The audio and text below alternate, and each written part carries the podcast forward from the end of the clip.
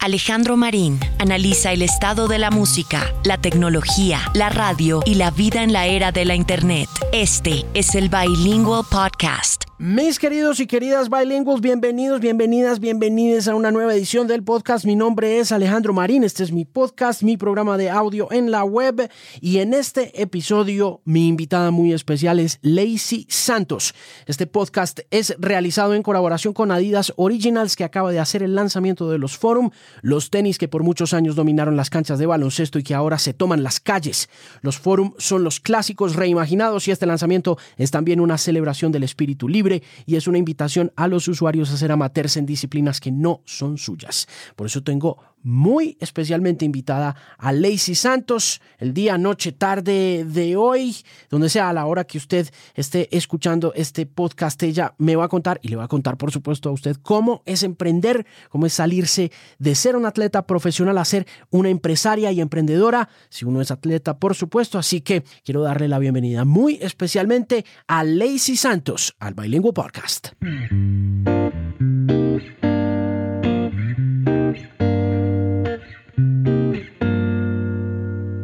Lacey, bienvenida a Bilingual Podcast. ¿Cómo va todo? Hola Alejandro, muy bien. ¿Y tú cómo estás? Todo muy bien, todo muy bien. Aquí juicioso haciendo la tarea de conocerte. Primero que todo, me mm, encanta el origen, Lorica, porque de allá es uno de mis escritores favoritos.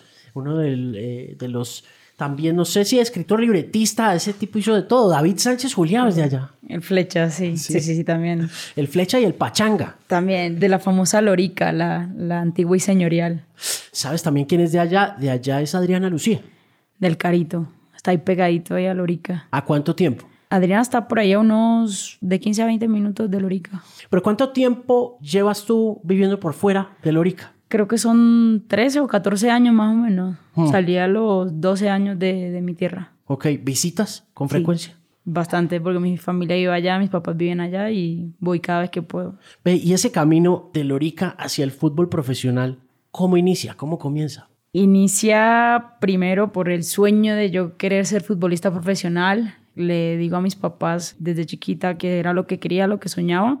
Y a los 12 años se me da la oportunidad de poder venir a Bogotá a buscar esa posibilidad, esa oportunidad con el fútbol. Y me dijeron que tenía que estar aquí en Bogotá haciendo todo un proceso para poder conseguir lo que quería. A esa edad me vine sola, luego le dije a mis papás que se viniera, mis papás me apoyaron completamente en todo y de ahí para allá pues eh, no, no regresé al pueblo y me quedé aquí en Bogotá hasta 2019 que me fui a España a jugar. ¿Cómo llegas a España? Llego por Santa Fe, Aquí cuando empecé hice todo mi proceso de formación en el Club Besser, luego paso a Santa Fe. En Santa Fe quedamos campeones en la primera liga y había un torneo, un convenio que se había hecho del, de Di Mayor con la Liga Española y los dos equipos campeones jugaban un partido amistoso. Ese partido lo jugamos, Santa Fe versus Atlético de Madrid en España. Y ese partido, pues bueno, quedé MVP, me fue muy bien en el partido y de ahí, a raíz de ese partido, pues me, me ve la gerente de, deportiva del, del Atlético de Madrid y empiezan el interés de, de quererme tener en el equipo. ¿Cómo es jugar profesionalmente afuera, como mujer, en una liga femenina? Es diferente a como es acá, porque aquí el torneo dura muy poco y el torneo es, pues lo hacen de todo el año, dura tres meses, allá la liga es un poco paralela a la masculina, así no tenga nada que ver, es casi que el mismo formato del torneo y que evidentemente el nivel es mucho mayor a lo que era acá. Eh, allá ¿Por qué sientes que es mayor? Uno, la estructura de la liga está pues muy por encima a como tienen estructurada la liga aquí en Colombia. Además de eso, la rapidez con la que se juega, el nivel táctico que se maneja, Digamos que sobre todo esos dos factores son los que más resaltan, más allá del apoyo que está teniendo el fútbol femenino afuera, ahí en España sobre todo, pues que ha tenido un incremento enorme. Volviendo a ese tema de la estructura, que decías que la estructura es mucho mejor o que está mucho más organizada, explícame un poquito eso. ¿Cómo funciona estructuralmente esa liga femenina afuera con respecto a cómo funciona aquí, cuántos años tiene. Es decir, cuáles son esas diferencias que los destacan o las destacan a ellas de nosotros. Lo primero, el patrocinador de la liga femenina nuestra en España es diferente al patrocinador de la masculina. Eso nos lleva a que el interés de la marca que está ahí apoyándonos sea mucho mayor a, por ejemplo, cuando tú mismo compartes el mismo patrocinio y generalmente la marca va a elegir a quien más le dé rentabilidad visibilidad. ¿Qué, ¿Quién le va a dar más rentabilidad y visibilidad? El fútbol masculino, porque culturalmente es así. Entonces, partamos desde esa base y a partir de eso, de que hay un patrocinador que está apostándole al fútbol femenino, pero que además de eso tiene un canal de televisión que casi que transmite el 80 al 90% de todos sus partidos a nivel nacional, que además juega un torneo que dura todo un año, porque jugamos de los 12 meses, jugamos 10 meses, cada fin de semana estamos jugando partidos, esa marca tiene visibilidad, las jugadoras tienen todas las garantías y que la jugadora se puede dedicar a jugar al fútbol y simplemente no estar pensando como pasa aquí en Colombia, que una jugadora solo tiene contrato tres meses al año. Entonces, partamos desde ahí, desde ese interés cultural y ese cambio cultural que España ha tenido y que ha venido evolucionando durante todos estos últimos años. Y ese interés del fútbol femenino en España, pues cada vez es mayor y cada vez las familias van más a los estadios, cada vez la gente se apropia más del fútbol femenino. ¿Cómo fue migrar a Europa en, eh, estas circunstancias? ¿Cómo ha sido? Has hecho como tres brincos, ¿no? Pasas de Lorica a Bogotá y de Bogotá a Madrid, ¿no? Sí. Eso tiene que representar unos cambios mentales, espirituales, ¿no? personal. porque pues de Lorica a Bogotá yo me imagino pues que hay una brecha así gigante de carácter idiosincrático, cultural, gastronómico, móvil, en fin. ¿Y en España cómo fue? Por suerte, digamos que tuve unos años de mucho aprendizaje aquí en Bogotá, donde cuando viajas con la selección constantemente estás conociendo países nuevos, culturas nuevas. Así tú no tengas tanta relación con la gente que vive ahí, pues tú empiezas como a, a darte cuenta de que la gente vive diferente a como nosotros estamos acostumbrados. No te voy a negar que cuando fui a España, el choque cultural que tuve fue bastante. Pues me acuerdo que la primera semana que estuve ahí, yo, yo pensaba que todo el mundo me regañaba. pensaba que todo el mundo me hablaba mal. Y, y, yo decía, ¿pero por qué son así? O sea, porque no entendía por qué eran así como. Hablan durito, ¿no? Hablan, hablan, muy duro, hablan grosero y, y, es su forma de, de ser y es normal para ellos hablar así. Obviamente yo la primera semana yo decía, ¿pero qué le pasa a este señor venir a atenderme así? Si va a una cafetería, lo que sea. Y en ese, digamos que ese aspecto, pues me pareció muy chistoso y me pareció también pues un tema de, de, mucho aprendizaje y que te empiezas a dar cuenta de que, sobre todo en Madrid, hay mucha gente que vive muy diferente a como uno vive aquí en Colombia y que hay mucha gente que migra, que constantemente estás aprendiendo nuevas cosas, nuevas culturas, eh, nueva forma de ver la vida, de que te das cuenta que hay gente que vive la vida muy diferente a lo que, a lo que uno vive. Entonces aprendes a más allá de, de tú te respetas a ti con tus principios, con tus valores, con tus ideales, pero también respetas a las demás personas de que piensan diferente a ti. Entonces, ese proceso de adaptación, por suerte, a mí no, no me costó y no me ha costado, la verdad, desde que estoy allá, porque viví con una española, me ayudó a integrarme mucho con el tema del equipo, de la cultura, empecé a preguntar, obviamente, qué era lo que hacían, qué les gustaba, y a partir de eso, pues tú vas adaptándote también un poco a, a, a ellos. ¿Cómo aíslas la dificultad natural de adaptarte a un nuevo territorio, a un nuevo equipo, para poder concentrarte. ¿Qué cosas haces? En el diario llegas, estás en un país nuevo, la gente te habla distinto, te habla duro, uno está acostumbrado a la melosería, al pechiche, a la bacanería, al servicio al cliente que llaman acá, y eso pasa allá, pasa en los Estados Unidos, y es el choque. ¿Cómo haces para decir, bloqueo, bloqueo, bloqueo y voy para adelante. Te enfocas en lo que, en el objetivo al que tú vas. Yo cuando decidí apostarle a Atlético Madrid, sabía que no iba a ser fácil, sabía que iba a ser una jugadora más y que tenía que enfocar toda mi energía, mi concentración era en eso, en jugar al fútbol. Entonces, cuando tú realmente enfocas esa energía, esa atención a tus metas, a tus objetivos, creo que no, o sea, no hay opción de que puedas perder el rumbo, que sí, que hay momentos en que tú te puedes desviar, eso le pasa a cualquiera y somos seres humanos, o sea, tampoco es que hagamos las cosas perfectas, porque a veces como deportistas nos exigen eso y, hay que también aprender a, a tener un balance. Como yo, Lacey Santos, aíslo esas distracciones que uno tiene como deportista. Me enfoco demasiado en, en ese objetivo que siempre tengo, que es cada fin de semana llegar a mostrar mi mejor fútbol, porque entiendo y sé que el equipo me lo exige, entiendo que el club me lo exige y también entiendo que mi límite y mi meta no es en donde estoy ahora, sino que puedo dar más. ¿Qué tan lejos estamos de profesionalizar el deporte femenino acá, un deporte como el fútbol? Yo camino mucho por el Parque Salitre y vi un partido de fútbol de chicas ahí. Siempre parcho ahí los martes siempre hay como prácticas femeninas y me parcho a ver el partido. Me llaman la atención dos cosas. La primera es que cuando yo tenía 14, 15 años, pues las chicas hacían su ejercicio ahí, su deporte, y, pero era más como mamando gallo, como queriendo participar de una actividad, no sé, extracurricular o alguna vuelta, pero nunca lo vi como tan pro. Pero ya ahora veo un nivel importante, ya digo, uff, están jugando mucho, están jugando mucho. No sé en qué momento pasó. Pues evidentemente han pasado 30 años desde eso. Pero sí me quedaba como pensando, le decía yo a la persona con la que iba caminando, eh, a mí me gustaría patrocinar un día un, un, equipo, una liga femenina. Sería muy, un equipo pequeño de estos, de parque, para mirar a ver cómo está la cosa. Es cuestión de patrocinios y vuelvo a la pregunta, ¿cuánto nos falta? ¿Qué crees tú? La verdad, si lo veo desde mi punto de vista, creo que no, no mucho, porque ya la liga, o sea, se hace una liga profesional, se crea una liga profesional en 2017 aquí, donde en principio la idea inicial que tenía era empezar una liga de seis meses, pero luego hacerlo un poco paralelo al torneo masculino, de que fuera dos ligas. Pero ¿qué pasó? Empezó a, a la liga cada vez desmejorar, porque, o sea, es una liga que se ha vuelto en este momento, en este punto, es un torneo, es un torneo literal, eh, donde esta última liga que justo están eh, ahorita jugando dura mes y medio, y pues qué garantías tiene una jugadora profesional que juega mes y medio al año.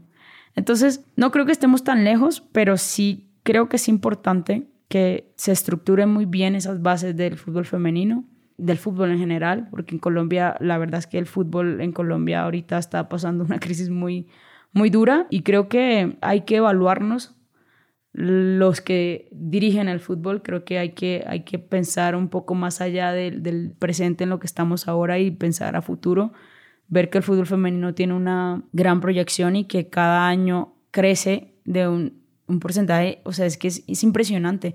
Tú sales de, de, aquí, de Colombia, y te das cuenta que el fútbol femenino, el auge que tiene en este momento a nivel global es demasiado grande y que nosotros como Colombia tenemos muy buena fuente de talento, pero que hay que aprovechar y que hay sobre todo que apoyar. ¿Y cómo apoyas al talento colombiano, al talento? Pues dándole partidos, dándole competencia.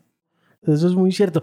Pues ojalá nosotros tengamos la oportunidad de mejorar ese aspecto, ¿no? Porque yo sí creo que el deporte, en particular el fútbol, siendo tan apasionante para el, país en general. Es que yo vengo de la música, de presentar música, de presentar discos y vainas. Yo no soy muy de deportes, pero valoro mucho el espíritu del deporte como espectáculo. Me parece una de las cosas más bellas que tenemos como seres humanos. Esa congregación de gente vitoreando un gol o lo que sea, un home run o cualquier otra cosa. Y me da un poquito de pesar que no haya como esta visión estratégica de, ¿no? Es que es eso, o sea, es ver el fútbol, o bueno, el deporte en general, mirarlo más allá como de la recompensa monetaria que te da. Es lo que yo pienso que es el cambio que debe haber y es el cambio cultural que debe haber aquí en nuestro país para que el deporte en general, no simplemente hablando, hablando de fútbol, no, sino que el deporte en general tenga un mayor, o sea, que, que, tenga un empuje mucho más grande a lo que tiene. Hay deportes que son menos apoyados y nosotros como futbolistas nos quejamos, imagínense, baloncesto, volei, hockey. O sea, es que de verdad hay, hay, hay que pensar, yo creo que un poco más allá del, del, del, valor monetario que te puede generar en ese momento el deporte. Oye, Lacey, ¿has aprendido cosas en la vida fuera del fútbol? Muchísimas. ¿Sí? ¿Qué cosas has hecho? He aprendido a cocinar, he aprendido a lavar, a planchar, no mentira. No, sí, eh, he aprendido muchas cosas, eh, además del fútbol, pero una de las más importantes que me vinculan y que gracias al fútbol he, logrado es, es emprender, es tener una empresa. ¿Qué empresa tienes? ¿Tienes empresa ahora? Sí, en este momento tengo una empresa de cremas de maní, de almendras, una empresa de productos, de cremas de frutos secos. Ok, ¿y por qué te metiste ahí? Desde muy chiquita siempre me ha gustado, me ha gustado el tema del, del empresario, de, de, emprender, de, de, tener mis cosas. Y se me dio la oportunidad en 2017, 2016, que conocí a una socia y, y empezar ese, ese camino de, de emprendimiento. ¿Cuántos años tenías cuando empezaste a emprender? Si te soy honesta, el primer emprendimiento que tuve lo tuve en el colegio. Eso fue en 2000, 2010, donde me ahorré como 20 mil pesos, algo así. Me fui a la dulcería a comprar dulces y empecé a vender al en el colegio. Terminé ahorrando como 500 mil pesos antes de acabar el año. Y ahí ese, digamos que ese fue como mi primer emprendimiento que tuve. ¿Por qué querías ahorrar esa plata? Me acuerdo que fue para comprarle una nevera que no tenía mi mamá. Quería ahorrar eso y en ese momento yo ya no estaba en no tenía pues ningún ingreso. Sí. Entonces ahí digamos que empieza como mi, mi gusto. Cuando era chiquita vendía de todo, pues vendí de todo. Vendía natilla, vendía bollo dulce, vendía queso, pescado iba a vender con mi papá, con mi abuela. Y esa plata la ahorraba para comprarme bicicletas o para yo misma arreglarme bicicletas. Para poder arreglarte las bicis. Sí. O sea, también tenés espíritu de mecánica. Uno en los pueblos tiene espíritu de todo. bueno, y hablemos un poco entonces de la empresa. ¿Cómo se llama la empresa? La empresa se llama Cacahuates. Ok. Cacahuates es lo que te decía, es una empresa de cremas de frutos secos donde pues hacemos mantequillas de maní, mantequilla de almendra, mantequilla de marañón. La empresa está aquí en Colombia. Soy socia con otra futbolista y ahorita la empresa pues se dedica a, producir cremas de, frutos secos. Esa también es como la historia de, una amistad, ¿no? También, también. Conocí a mi socia, Lina Arcinés, que también es una futbolista, y empezamos a, ver esa posibilidad de, de crear algo. Ambas estuvimos un tiempo en Estados Unidos y vimos ese potencial que tenía la mantequilla de maní allá y dijimos como nosotros como colombianos replicamos casi todo lo que, lo que hacen los gringos, ¿por qué no hacerlo acá? ¿Y qué tal les ha ido? ¿Cómo les ha ido con la mantequilla de maní? Muy bien, muy bien. Es una empresa que tiene mucho potencial, que ahorita puedo decirte que es una de las empresas más importantes que está aquí en, en, ese sector de, a nivel pues, nacional y que por fortuna pues nos ha ido muy bien. Obviamente todo ha sido un proceso bastante lento pero seguro y ahorita estamos muy bien, estamos en grandes superficies, también estamos en tiendas pequeñas aquí a nivel nacional y, y ahí vamos, vamos creciendo. ¿Qué ha sido lo más difícil de emprender cacahuates? han habido pues varias circunstancias, varios momentos porque me ha tocado complementarlo con mi deporte y es un tema difícil porque cuando tú emprendes, ah, cuando emprendimos a nosotras dos, a mi socia y a mí nos tocó hacer todo y hacíamos todo y era difícil alternar esas dos cosas porque el futbolista generalmente se dedica solo a jugar para tener tema de descanso y todo lo demás, pero me tocaba también ir a la planta a trabajar, a producir, a vender, a las tiendas e ir a entregar. Muchas noches, pues, eh, digamos que trasnochábamos haciendo mantequillas para poder eh, entregar pedidos. ¿Cómo era la proyección de negocios en ese comienzo?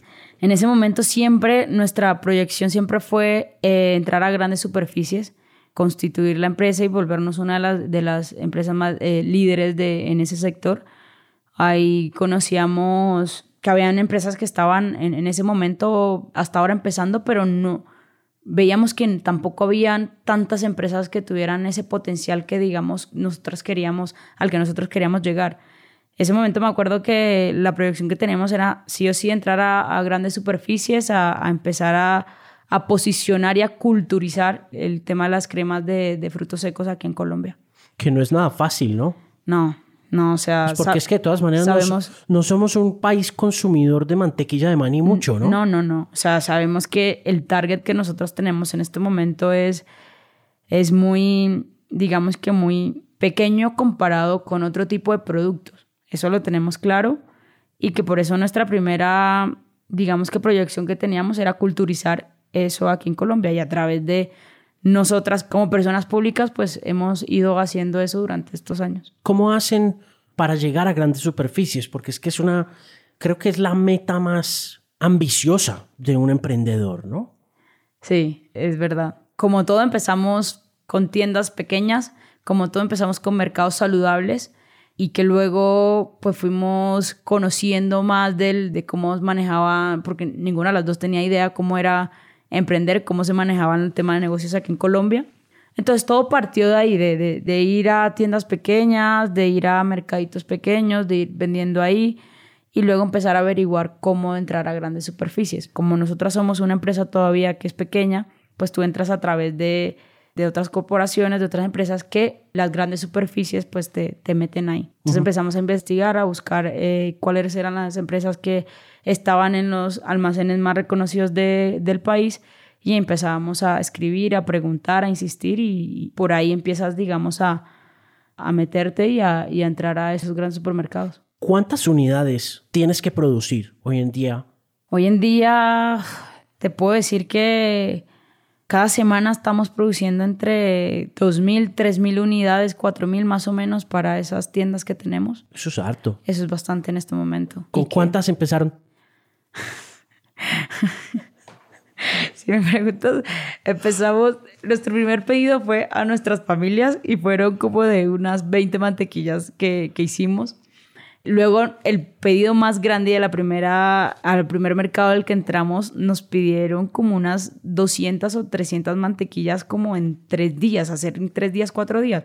Nuestra capacidad de producción era muy poquita. ¿Por qué? Porque no teníamos las máquinas necesarias para producir esa cantidad. Me acuerdo que mi socia me miró cuando fuimos a la reunión y nos dice, vale, necesito tantas mantequillas para el lunes. Y eso fue como un viernes me mira y me dice como no, o sea, como me, hace cara de que no, no lo vamos a lograr. Le digo, no, no, no, o sea, de una, metámosle a eso, así nos toque amanecer ahí haciendo mantequilla, de una, di que sí. Enseguida accedimos a eso. Evidentemente nos tocó producir hasta por ahí 3 de la mañana esos tres días, pero eh, logramos entrar a, a entregar y, y, al mercado y hoy por hoy es uno de nuestros mayores clientes del que mayor nos compra ese, ese mercado saludable. Tiene que ser muy emocionante pero muy asustador cuando llega. Da mucho miedo, da mucho miedo porque... Porque uno no quiere incumplir, entonces, pero uno va a poner las manos en el fuego por uno, es que... Sí, es difícil, es difícil y aquí en Colombia es muy duro emprender, o sea, es muy bacano, o sea, es muy bacano sentir que tú tienes algo propio. propio, que trabajas por tus cosas, por tu sueño, por lo que tú quieres construir, por lo que tú quieres, pero también es muy difícil con todo el tema de impuestos que tú pagas. tema tributario es... es muy complicado. Entonces, nos empezamos a dar cuenta de que entre más crecíamos, evidentemente más teníamos que pagar, que cada cosa que llegaba, así mismo la teníamos que volver a reinvertir. Nosotros somos una empresa que afortunadamente nos sigue muy bien, pero que no tiene deudas y que todo nos ha tocado costearnos a, a los socios. Obviamente eso hace que el crecimiento sea un poco menos acelerado que la persona que invierte y que se endeuda, pero que afortunadamente o sea, nos ha ido muy bien y que así nos ha funcionado hasta el momento. Esos son los mejores negocios. sí. Ese negocio pequeño, no hay nada que emocione más que decir eso, ¿no? Y que satisfaga más que decir, no tenemos deudas. No, no, total, exacto. Porque es que lo que dices tú, o sea, el crecimiento puede ser exponencialmente más bajito, pero no estás, pero no, estás, trasnochado. Exacto. No estás ahí con el banco que te está diciendo tienes que pagar esto mensualmente. Eso es, digamos, que es una carga que nosotros no hemos tenido, que hasta el momento no ha habido necesidad de, de tenerla y que por ahora, o sea, nos ha funcionado muy bien y que la empresa va para arriba. Me parece curioso que mm, no te hayas metido en nada de deporte. ¿Sabes por qué? Porque a mí me gusta mucho el tema de la alimentación y de la nutrición deportiva y que sé y considero que las cremas de frutos secos es un producto que, además de ser saludable, pues es un producto que a nosotros como deportistas nos ayuda. Entonces me incliné también a hacer un poco más algo diferente a lo que normalmente hace el futbolista, el deportista, entonces quise como meterme a otro, digamos como que salirme un poco de la zona de zona de mi confort, que a mí me gusta y por eso digamos que decido emprender, por eso decido tener a cacahuates, porque es una forma también de, de yo vivir, digamos que en una sociedad realista, porque uno como futbolista vive en una burbuja hasta que te retiras y, te encuentras eh, en que la vida es muy diferente a como uno como deportista la vive. ¿Qué tanto riesgo corre tu carrera como futbolista cuando estás arrancando el emprendimiento? Cuando arrancas cacahuates y tienes que sacrificar tiempo, horas, sueño, esfuerzo, presión. ¿Qué tanto de ese riesgo es calculado? Si me preguntas ahora, yo creo que fui un poco irresponsable.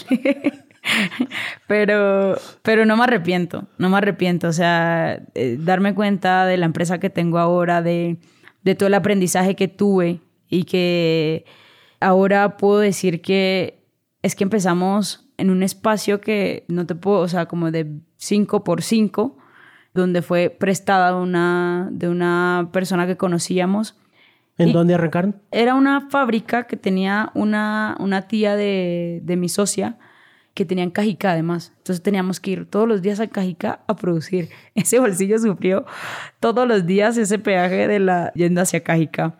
Entonces, darte cuenta de eso, de que es que en verdad, como tú empiezas a como tengo ahora una empresa que además acabo de inaugurar una tienda ahí en mi misma planta, te llena una satisfacción increíble y que no cambiaría por nada y que volvería a hacer exactamente lo mismo que hice en ese momento. Sí, es, es interesante ver cómo los sueños se hacen realidad cuando se tiene la determinación y, y la fe suficientes también junto con el trabajo duro, ¿no? Sí. O sea, lo, lo, importante es lo que primero, lo que tú, con lo que tú iniciaste. ¿Cuál era la proyección que tenía Cacahuates en ese momento? La establecimos, sabíamos cómo llegar hasta allá y empezamos a trabajar eh, subiendo cada escalón, cada meta que nos pusimos. Y hoy por hoy, pues, o sea, Cacahuates se encuentra muy bien y está muy bien posicionada a nivel nacional. Y que evidentemente quiero que sea una empresa, la empresa número uno aquí a nivel nacional y espero llevarme a la España pronto.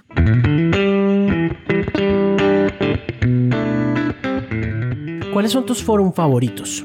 Los azules, los azules. Son mis favoritos, o sea, son otro, otro nivel. Son, son imponentes, además. Lo son. Sí, sí, sí. son imponentes, son callejeros, tienen como ese espíritu. Tienen mucho style también. Sí, son bien estiludos. Lacey, es un gusto conocerte, hablar contigo, hablar de emprendimiento, hablar de fútbol, hablar de cultura.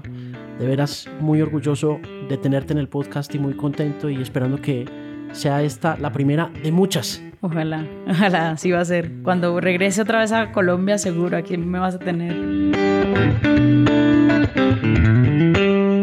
Muchas gracias a Lacey. Este es el Bilingual Podcast y recuerde que estamos con Adidas Originals que acaba de hacer el lanzamiento de los Forum, los tenis que por muchos años dominaron las canchas de baloncesto, ahora se toman las calles. Los Forum son los clásicos reimaginados y este lanzamiento es también una celebración del espíritu libre y una invitación a los usuarios a ser amateurs en disciplinas que no son suyas. Por ejemplo, Lacey Santos, mi invitada a este episodio, el número 233 del Bilingual Podcast.